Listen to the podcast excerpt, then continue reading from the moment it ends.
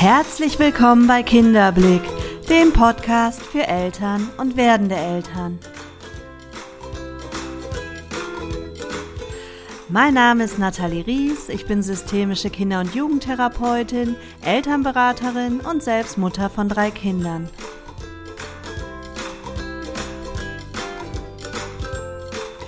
Der Weg in eine selbstbestimmte Erziehung. Schlaf, Kindlein, schlaf doch bitte. Heute spreche ich mit dir über das Thema Schlaf im Kleinkind- und Babyalter. Wie schaffe ich es, mein Kind endlich in den Schlaf zu bringen? Spätestens nach der dritten Nacht sind alle Eltern so ziemlich am Ende mit ihren Nerven und man kann durchaus nachvollziehen, warum Schlaf im Mittelalter als Foltermethode angewandt wurde. Schlafentzug kann ziemlich grausam sein. Und der Wunsch der Eltern, die Kinder endlich zum vernünftigen Schlaf zu bewegen, ist mehr als nachvollziehbar. Und doch gestaltet sich das ziemlich schwierig, weil die Kinder haben ihren eigenen Rhythmus, sie haben ihre eigene Idee, wie und in was für einer Umgebung sie gerne schlafen möchten und oft korreliert das mit der Idee der Eltern.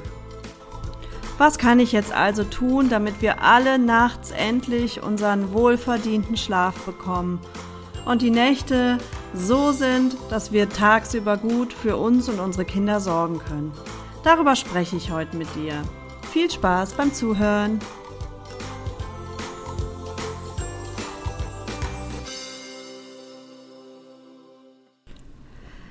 Ich habe ja viele Jahre Eltern-Kind-Kurse gemacht, also Babygymnastik für Kinder im Alter ab sechs Wochen und habe die Eltern meistens so das ganze erste Lebensjahr begleitet.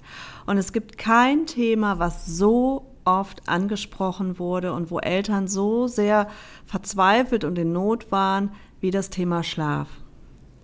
Und daran habe ich wirklich gesehen, a, wie sehr das an die Substanz der Eltern geht und wie groß der Bedarf doch ist, darüber ja mehr zu erfahren, zu wissen und b, wie viel Druck eigentlich auch auf diesem Thema lastet. Denn ich glaube, irgendwie in unseren Breitengraden herrscht immer noch so die Idee, dass die Kinder frühestmöglich durchschlafen müssen und auch frühestmöglich im eigenen Bett schlafen müssen.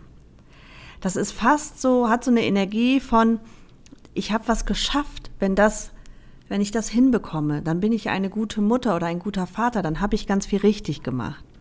Ja, und hier den Druck ein bisschen zu nehmen, das würde ich gerne erreichen in dieser Episode.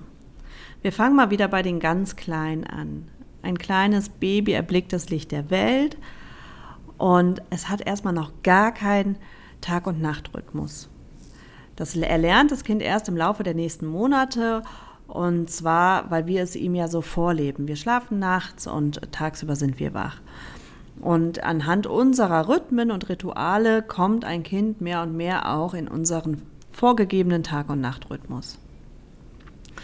So, das heißt, in den ersten Monaten wir sprechen ja im ersten Lebensjahr sowieso von prompter Bedürfniserfüllung und in den ersten Monaten schläft das Kind eigentlich über 24 Stunden ziemlich viel. Man spricht so von 16 bis 18 Stunden im Durchschnitt. Und das ist schon viel. Also ähm, da fällt natürlich auch ein Großteil auf die Nacht, aber eben auch auf den Tag. Und auch hier bitte keinen Druck machen, sollte dein Kind jetzt deutlich weniger schlafen als diese äh, vorgegebenen ähm, 16 bis 18 Stunden das ist kein Grund zur Sorge. Also die Kinder sind da sehr unterschiedlich und wir sprechen eben nicht von Maschinen, sondern es sind alles kleine Individuen. Und auch hier kann sich schon zeigen, dass es einfach ja, dass ein geringeres Schlafbedürfnis da ist oder dass das Kind mehr Mühe hat, den Tag zu verarbeiten oder die Erlebnisse zu verarbeiten, dadurch schlechter in den Schlaf kommt. Es gibt ähm, ganz viele Gründe, warum Kinder weniger schlafen als das, was jetzt der Durchschnitt besagt. Deshalb muss man sich nicht gleich sorgen.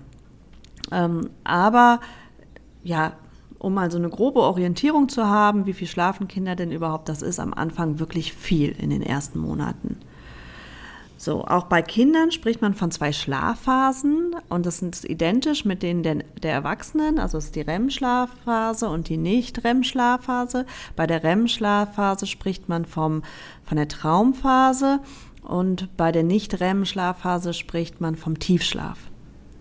Die beiden Schlafphasen haben ja auch wir Erwachsenen Der Unterschied ist, dass bei uns die Traumphase, also die ähm, REM-Phase, ungefähr 25 Prozent ausmachen der Schlafzeit. Alles andere sind wir im Tiefschlaf. Und bei den Kleinen, bei einem ähm, Neugeborenen, spricht man von 50 Prozent, also doppelt so viel. Und bei Frühchen sogar von 80 Prozent, also ein viel erhöhterer Anteil in der Traumphase als in der Tiefschlafphase. Und es ist viel leichter für jeden Menschen, für kleine Mäuse, aber auch für uns Erwachsenen, in der REM-Phase, in der Traumphase aufzuwachen, als jetzt im Tiefschlaf. Das kann sich jeder vielleicht denken. Dadurch, dass der Anteil aber erhöht ist bei den Kleinen, ist es irgendwo auch verständlich, dass sie schneller und leichter wach werden. Hinzu kommt, dass der Mensch evolutionär einfach noch total programmiert ist, er ist noch geprägt. Da hat der Mensch sich in dem Sinne nicht weiterentwickelt. Wir sind eigentlich noch ja in der Urzeit stehen geblieben. Und da war es so, dass wir als kleines Kind, als Baby darauf angewiesen waren, beschützt zu werden von unseren Eltern. Sonst hätte der Säbelzahntiger uns aufgefressen. So, diese Urängste, die stecken in jedem Kind drin und auch in den Babys.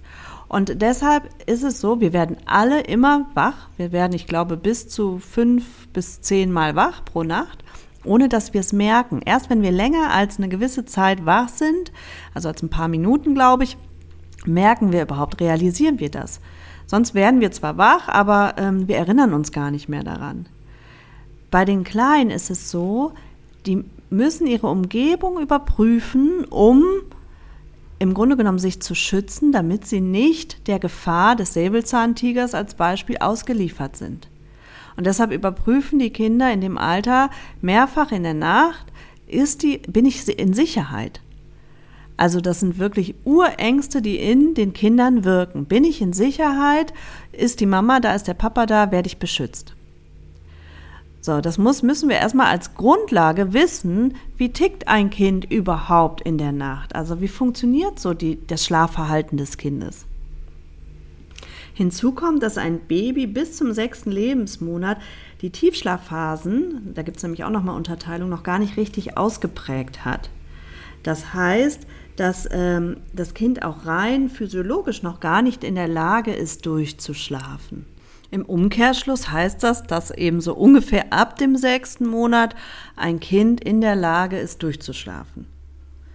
Aber das ist jetzt wirklich nur rein von den körperlichen Voraussetzungen. Da ist das Emotionale komplett ausgeklammert und da habe ich natürlich ein viel größeres Augenmerk drauf, weil wenn wir jetzt wieder an die Urängste denken, die in uns stecken, dann können wir davon ausgehen, dass das nicht auf einmal mit dem sechsten Monat endet, sondern das wirkt noch viel, viel länger in uns Menschen und in uns Kindern. Und erst über das Vertrauen, über die Reife, über das Erlernen, ja, kommen die Kinder dahin, dass sie nicht mehr nachts geprägt durch diese Urängste äh, wach werden und nach Sicherheit Mama verlangen oder Papa. Schaut man sich jetzt mal andere Naturvölker an, da gibt es das gar nicht. Es gibt es nicht, dass die Kinder nachts alleine im Bett ähm, womöglich noch im dunklen Zimmer schlafen müssen. Da sind die Kinder selbstverständlich bei den Eltern. Das ist wirklich eine, ein Blickwinkel unserer Gesellschaft hier. Und ich habe da ziemliches Unverständnis, weil es sich mir einfach auch gar nicht erklärt, warum die Kinder so früh wie möglich im eigenen Bett und im eigenen Zimmer schlafen müssen. Ich weiß nicht, ob der Druck ganz oft bei den Eltern von außen auferlegt wird ähm, oder ob das was ist, was aus den Eltern selber spricht, weil das macht für mich einen ganz bedeutenden Unterschied.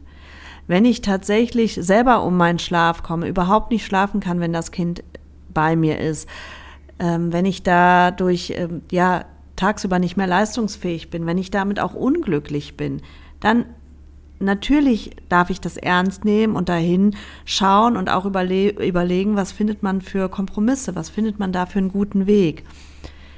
Wenn es aber etwas ist, was nur von außen auferlegt wird, weil dieser Druck und diese Meinung hier irgendwie so vorherrscht und weil es fast, das sagte ich ja bereits, irgendwie gleichzusetzen ist mit dem, ich habe was erreicht, wenn mein Kind im eigenen Zimmer schläft, dann darf ich das hinterfragen, weil rein von der von den natürlichen Voraussetzungen eines Kindes ist es natürlich gut und sicher und bestmöglich im elterlichen, in der elterlichen Nähe, im elterlichen Bett oder Beistellbett oder zumindest in der Nähe aufgehoben. Und ja, wann das endet, auch das ist sehr individuell. Ich sage immer, wie lange geht es allen gut mit dieser Entscheidung? Also im ersten Lebensjahr rate ich sowieso, das Kind bei in der Nähe zu haben. Das hat verschiedene Ursachen. Zum einen natürlich das Schutzbedürfnis des Kindes, aber es erleichtert auch den Schlaf der Mutter, gerade wenn die Mutter vielleicht noch stillt oder eben auch nachts das Fläschchen gibt. Ähm, in dem Fall ist es so, dass wenn wir die ganz frühen Signale deuten des Kindes, dass die oft gar nicht so wach werden und wieder so aktiv werden und schneller wieder zurück in den Schlaf finden. Die ganz frühen Signale ist oft, wenn die Kinder anfangen, so leicht unruhig zu werden im Babybett. Den Kopf hin und her zu drehen oder anfangen mit den Beinchen so ein bisschen sich zu bewegen und zu strampeln oder leichte Geräusche von sich zu geben. Das sind so die ganz frühen Signale. Wenn ich dann hingehe und das Kind anlege oder die Flasche gebe, finden sie oft danach wieder schneller in den Schlaf, als wenn sie erstmal schon sich so richtig in den bemerkbar machen mussten. Und das ist ja oft so, wenn sie in einem anderen Raum liegen, dass sie sich bemerkbar machen müssen, bevor ich reagieren kann. Ja, dann hat es auch was mit dem plötzlichen Kindstod zu tun. Auch da gab es mal Studien, dass es ähm, im elterlichen Schlafzimmer weniger aufkommt als jetzt, im, wenn die Kinder im eigenen Bett liegen. Also im ersten Lebensjahr rate ich allen Eltern, lasst die Kinder bei euch. Und danach ist so zu prüfen, ja, wie geht es uns damit? Zum einen erstmal natürlich, wie geht es meinem Kind? Ich behaupte, die meisten Kinder, wenn sie sich das aussuchen dürfen, schlafen natürlich gerne auch weiterhin im elterlichen Bett oder in der elterlichen Nähe. Da sich zu fragen, warum geht es mir vielleicht nicht gut mit diesem Gedanken? Was ist das? Ist es wirklich, weil es mich selber um den Schlaf bringt? Oder sind da vielleicht auch Ängste im Raum, dass ich was verpasse, dass ich mein Kind verziehe, dass wenn ich es jetzt nicht ähm, daran gewöhne, im eigenen Bett zu schlafen, dass es überhaupt nicht mehr klappen wird, dass das Kind, bis es 18 ist, bei mir im Bett schlafen wird. Ich sage das jetzt bewusst so überspitzt, bitte nicht böse nehmen. Ich ähm, kann die Angst nehmen. Also spätestens mit der Pubertät und ganz sicher schon viel, viel früher wird kein Kind mehr bei dir im Bett schlafen wollen. Das ist irgendwann ist das Thema vorbei und die Kinder haben ein Autonomiebestreben, die haben ein Bestreben, groß zu werden, erwachsen zu werden. Und dazu gehört auch irgendwann das selbstständige Schlafen. Und es kann jederzeit ein Zeitpunkt gefunden werden, wo man auch sagt, so und jetzt traue ich dir das zu und jetzt weiß ich, du schaffst das ohne mich. Aber das ist eben ein, ein Empfinden und da seid ihr die Experten für euer Kind. Das kann keiner von außen so wirklich beurteilen, es sei denn, man geht in eine Be Schlafberatungssituation, da kann man sowas gut erarbeiten. Aber so vom Grundsatz her, habt ihr ein Gefühl dafür, wann ihr das eurem Kind wirklich zutrauen kann, könnt? Und bis wohin vielleicht das wirklich auch noch seelisch notwendig ist. Und ich sage immer, auch ein zweijähriges oder ein dreijähriges Kind ist ja noch noch ganz klein, die sind, die haben noch so viel zu verarbeiten und erleben noch so viele Dinge über den Tag verteilt. Da ist da so viele Eindrücke und dann die ganzen Entwicklungsphasen, die da so auf das Kind einprassen. Also da passiert ja auch ganz viel in der ähm, Entwicklung des Gehirns, in der körperlichen Entwicklung. Also all das muss ja bewerkstelligt und verarbeitet werden und emotional sowieso. Also von daher ähm, sind die Kinder da brauchen die oft noch ganz viel Nähe und oft wird einfach nachts und wenn die zur Ruhe kommen, werden die Dinge verarbeitet und dass sie da dann die Unterstützung und die Nähe suchen, ist ja irgendwo aus Kinderperspektive auch verständlich. Also nochmal zurück, sich da zu hinterfragen, was ist eigentlich mein Gefühl? Warum habe ich eine ablehnende Haltung? Warum möchte ich das nicht? Es kann aber auch sein, und da gibt es einige Mütter oder Väter, die einfach schlecht schlafen, wenn zu viele Menschen im Raum sind oder wenn das Bett zu klein ist, weil zu wenig Platz ist. Dann gibt es auch wieder die Möglichkeit, entweder zu sagen, okay, wir denken über ein größeres Bett nach. Und wenn es eine Übergangsweise ist, dass man wirklich ein Familienbett ähm, anschafft und da, dass alle auch wieder ausreichend Platz haben. Wenn es aber daran liegt, dass es einfach, dass ich so mein Energiefeld für mich brauche, dass ich einfach da auch die Ruhe für mich brauche, ähm, dann zu überlegen, okay, wie kann ich mein Kind sanft begleiten, die Ängste, die da wirken, abzubauen, zum einen, und das Zutrauen äh, zu stärken, zu gewinnen, dass es das alleine schafft. Und das ist ein Prozess und ein Weg, den man gemeinsam gehen kann, der auch super gelingen kann. Ich habe ja unzählige Schlafberatungen in meinem Leben schon gemacht und es ist ganz oft super gut gelungen, dass die Kinder auch lernen, auf eine sanfte Methode alleine in den Schlaf zu finden und sich selber da auch besser regulieren zu lernen. Nur es ist immer die Frage, auf welcher Ebene befinde ich mich? Befinde ich mich auf der Verständnisebene und ja, sehe so die Ängste meines Kindes und die Not meines Kindes und begleite es dadurch. Oder befinde ich mich vielleicht auf so einer, einer angstbehafteten Ebene und denke, oh je, wenn ich jetzt nicht und ich muss mein Kind und das muss das lernen und werde vielleicht selber sogar wütend und der Schlafentzug geht mir selber an die Nerven. Also so, ja, wie betrachte ich dieses ganze Thema?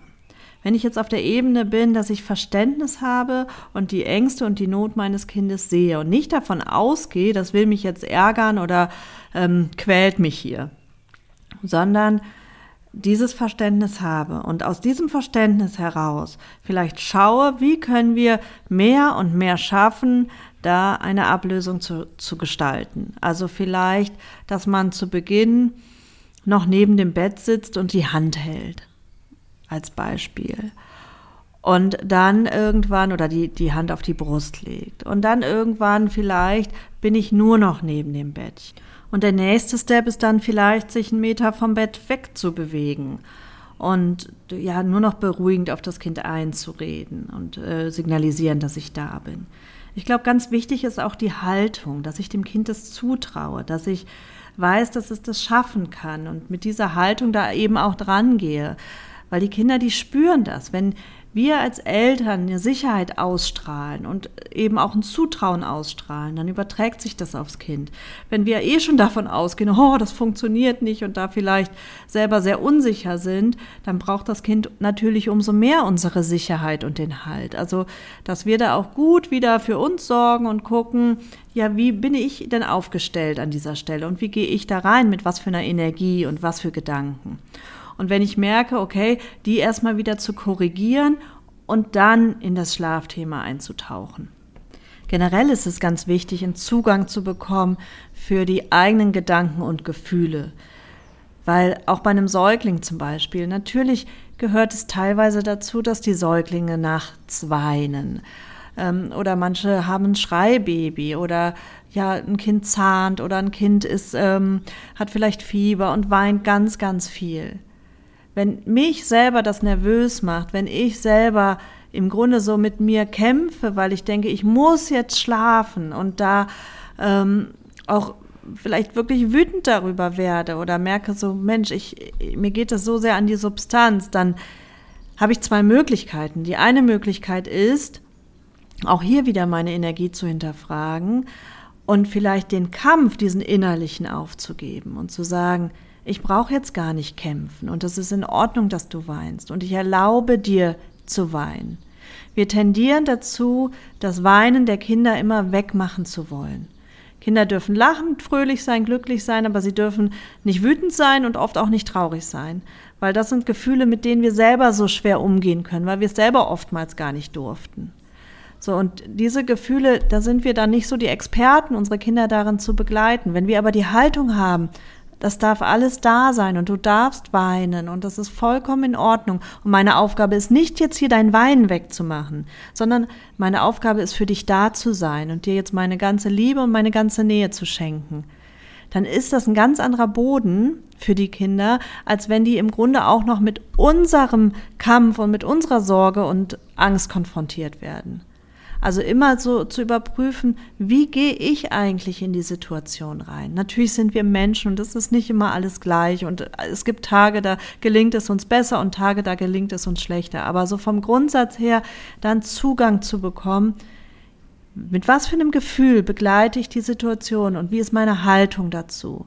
Und wenn ich spüre, ich bin selber da gerade ganz dünn aufgestellt, dann wäre die zweite Möglichkeit zu sagen, ich gebe ab.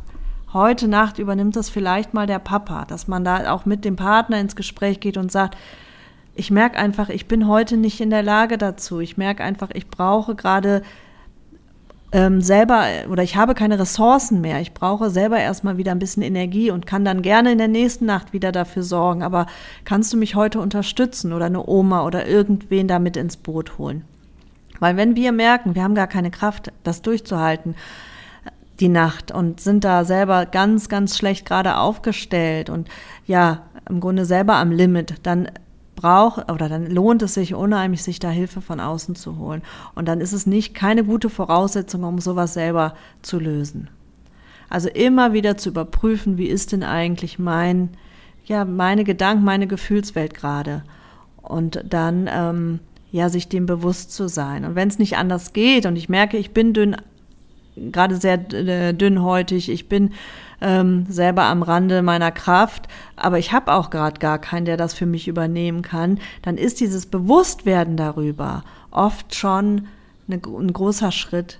Weil in dem Moment, wo ich mir bewusst werde, gehe ich raus aus diesem unbewussten Zustand und handle nur, sondern bin zumindest, habe ich das für mich klar in dem Moment. Ich habe klar, okay, ich bin gerade selber kraftlos, aber ich trenne das. Ich, das hat jetzt nichts mit der, also das ist mein, mein, so bin ich gerade aufgestellt und da darf ich gnädig mit mir sein und da darf ich vielleicht auch mal ein paar Tränen vergießen und irgendwo mir selber eingestehen, es geht gerade nicht, ich kann nicht mehr. Ähm, aber das hat nichts mit dir zu tun, mein Kind. Also dann in dem Moment trenne ich das einfach. Und ich glaube, das ist eine ganz andere Energie, als wenn ich unbewusst mein Kind dafür verantwortlich mache. Ich weiß, Schlafentzug kann grausam sein. Ich spreche da wirklich aus Erfahrung und ich weiß, dass ich oftmals gedacht habe, ich kann nicht mehr.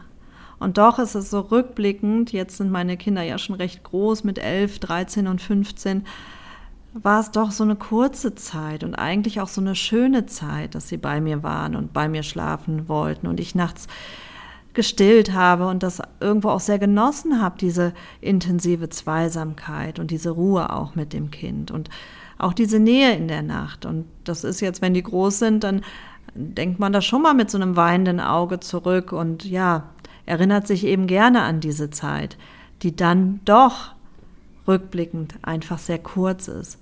Aber ich habe immer versucht, meinen Kindern ja dieses Gefühl zu geben, sie sind auch nachts total beschützt und willkommen und ich bin immer für sie da. Und das endet nicht nur, weil ähm, ja die Jalousien runtergehen, sondern im Grunde, dass sie wissen, egal was ist, egal welcher, wie schlecht der Traum ist und egal wie ähm, wie vielleicht gerade auch die Gefühlswelt bei ihnen aussieht, Sie sind nachts willkommen und ich habe mir irgendwann diesen Druck einfach total genommen, dass sie das lernen müssen und mich ganz dem Vertrauen hingegeben, sie werden es lernen. Sie kommen dahin und werden alleine schlafen.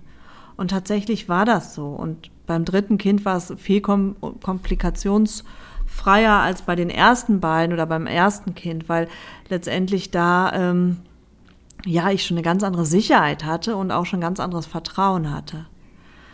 Auch da wirklich sich vielleicht mal dem Gedanken zu öffnen, die werden schlafen lernen. Und sie werden ganz sicher mit 18 nicht mehr in deinem Bett liegen. Aber die Zeit, wo sie es tun, geben wir ihnen ein ganz großes Geschenk mit. Aber auch sich nicht dafür verurteilen, wenn in mir was sagt, ich kann es nicht und ich möchte es nicht, sondern sich dann auf den Weg machen und einen Weg gemeinsam finden, wie kann ich meinem Kind trotzdem die Sicherheit geben, trotzdem den Halt geben, trotzdem dieses Vertrauen geben, dass es sich vielleicht früher, als es es von alleine machen würde, aber trotzdem einfach im totalen Vertrauen gebettet dahin entwickeln kann, dass es ähm, alleine und äh, selbst, äh, ja, selbstregulierend einschlafen kann. Auch das kann funktionieren. Also es gibt kein richtig oder falsch. Es gibt nur die Bewertung, die wir dem Ganzen geben und aus welcher Perspektive wir es eben betrachten. Und wenn wir davon wegkommen, von diesem Druck wegkommen, von dem es muss jetzt funktionieren, von dem auch vielleicht bewertenden, was so die eigenen Erziehungskompetenzen betrifft. Wenn wir davon wegkommen und hingehen dahin, ja, welche Bedürfnisse müssen da gerade oder dürfen gerade gesehen und erfüllt werden, dann, und da meine ich nicht nur das Kind, ich meine auch die eigenen Bedürfnisse, dann gibt es einen sanften und schönen Weg, das zu gestalten. Und den kann man ähm, ja, sich selber überlegen. Da haben Eltern ganz oft tolle Ideen, wie das sein kann. Äh, da kann man sich aber auch sonst jemanden an die Seite holen, eine Beratung oder auch gerne bei mir eine Beratung machen. Äh, und dann kann man gemeinsam überlegen, was passt zu uns und als Familie um mein Kind da sanft ähm, zu begleiten. Oder wenn es auch noch fraglich ist, ich weiß nicht, was richtig ist. Oder ganz oft, der eine möchte es so und das andere Elternteil möchte es anders. Also das habe ich ganz oft in der Beratung gehabt, dass die Mama gerne mit dem Kind schlafen wollte oder auch schon umgekehrt und das andere Elternteil eben ähm, doch die Ruhe braucht. Auch da das gegenseitig zu akzeptieren, dass es so ist und nicht anfangen, sich gegenseitig Vorwürfe zu machen oder den anderen verantwortlich dafür zu machen, dass das Kind nicht gut schläft. Wir Menschen sind unterschiedlich und haben unterschiedliche Schlafbedürfnisse und das zu respektieren und darüber dann ins Gespräch zu gehen und vielleicht gemeinsam nach Lösungen zu suchen und zu schauen, wie, was passt zu uns als Familie und wie können wir die Nacht so gestalten, dass jeder im Grunde ähm, gesehen und äh, ja auch wahrgenommen wird in seinen Schlafbedürfnissen. Also ich glaube, darüber kann man ganz viel erreichen. So, für die heutige Episode reicht das an Input. Ich glaube, sonst wird es zu lange und zu viel. Ich werde das Thema aber in der nächsten Episode nochmal aufgreifen und wir werden nochmal ähm, gezielter darüber sprechen, über praktische Dinge, wirklich was ist, wenn mein Kind nachts weint oder ähm, ja über die Schlafumgebung. Da werde ich noch mal drauf eingehen, wie kann man die Schlafumgebung gut gestalten. Also ich glaube, da ist noch ganz viel Gesprächsbedarf. Ich merke das auch immer an den Fragen, die die zu mir kommen. Wenn du auch noch eine Frage hast oder ein Thema zum ähm, rund um das Thema Schlaf, was du gerne besprochen wissen möchtest, dann melde dich sehr gerne und äh, gerne über Instagram oder Facebook at Kinderblick oder über unsere Homepage www.kinderblick.info. Dort findest du ein Kontaktformular und da kannst du auch gerne deine Fragen formulieren oder mir nochmal ein paar Anregungen mit auf den Weg geben. Ich bin dankbar für jedes Feedback, was ihr mir gebt. Solltest du eine persönliche Schlafberatung wollen, dann kannst du dich auch über die Homepage bei uns melden oder eben auch über Instagram oder Facebook. Gerade zum Thema Schlaf ähm, biete ich immer wieder ja, Beratungssituationen an oder auch manchmal einen Workshop. Da lohnt es sich immer mal wieder auf die Homepage zu schauen.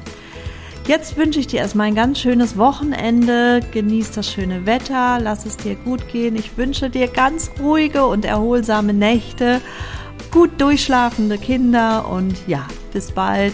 Ich freue mich auf dich, deine Nathalie.